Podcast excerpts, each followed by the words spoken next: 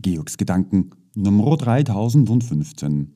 Wahrnehmungsbalance, Perception Balance, Prozessbalance.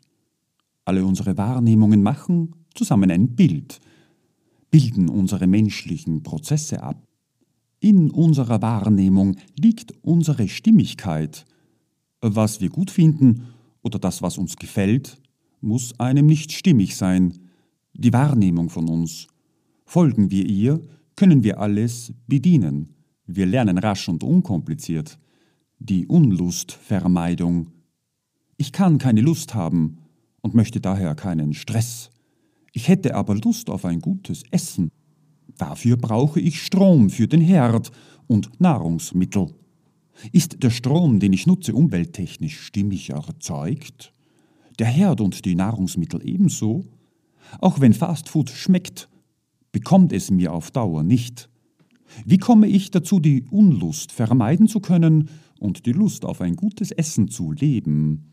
Was ist davon stimmig?